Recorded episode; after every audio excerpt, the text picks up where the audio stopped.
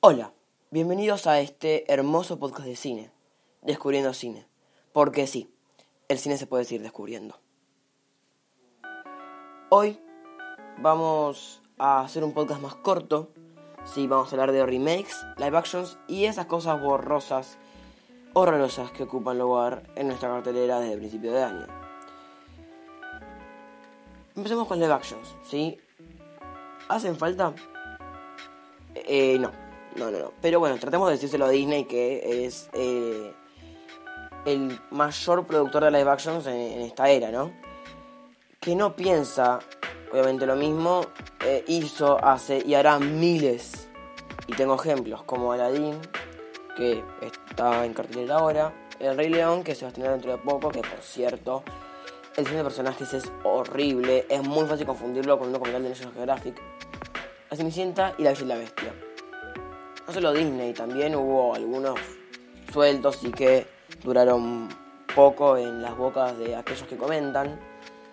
Como de Pikachu y eh, Sonic, que Sonic fue muy criticada, ya de por sí por el diseño de Sonic, que le separaron los ojos y le pusieron unos Nike y nada. Bueno, eh, obviamente también un montón de películas que están en preproducción y que no queremos que salgan jamás de las, de las oficinas de sus creativos angloparlantes que lo único que hacen es llenar la cartelera de porquerías.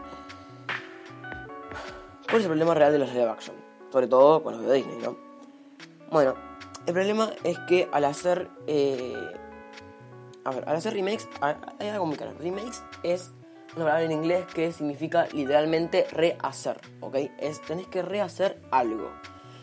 Pero la industria no lo entiende y sigue haciendo lo mismo pero diferente. En el caso de Disney, por ejemplo, en vez de hacerlo animado, lo hace eh, con actores, ¿sí? Eso, nada más. Entonces, eh, ¿pueden hacerlo mejor? Sí, pueden hacerlo y mucho mejor. La industria eh, no se mata en pensar, renovar, eh, reinventar historias o personajes que en algunos casos tienen más de 40 años, ¿sí? Entonces, ¿vale la pena tanto live actions, remakes y demás películas que no, que no sirven, que no aportan a la cartera? No, no. ¿Podrían hacerlos interesantes para que valgan la pena? La verdad es que sí. ¿Lo hacen? No, justamente sabemos que no. ¿Por qué no lo hacen? Porque, como dije anteriormente, no se gastan en pensar algo nuevo, no se, no se gastan en reinventar y rehacer la historia. ¿sí? Ellos no salen de eh, la cosa de cristal que tienen, que es, eh, lo hizo Walt Disney, lo, lo dijo Walt Disney, ¿sí? Ya sé, ya sé, ya sé, todos están pensando. Un ejemplo muy claro es, por ejemplo, Espejito Espejito, que capaz que sí, cuenta con estos elementos que estamos viendo antes, que cambia, esto, cambia la historia, cambia los personajes, cambia la estructura de la historia, pero no es suficiente, ¿sí? Como remake está bien, es lo que pedimos como, es lo mínimo que pedimos como un remake. Ahora, como película funciona, no no es una película ya lo sabemos, ¿sí? Ah, me olvidé decirles, ¿no? No es de Disney.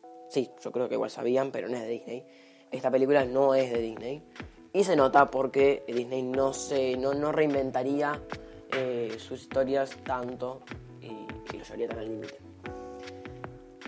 Así que bueno, eh, ahora vamos a ir con un poquito de música y vamos a volver para eh, hacer un par de recomendaciones de películas y después finalmente cerrar con este programa que es muy corto y flash como para poder dejar esta idea acá picando y que puedan pensar un poco.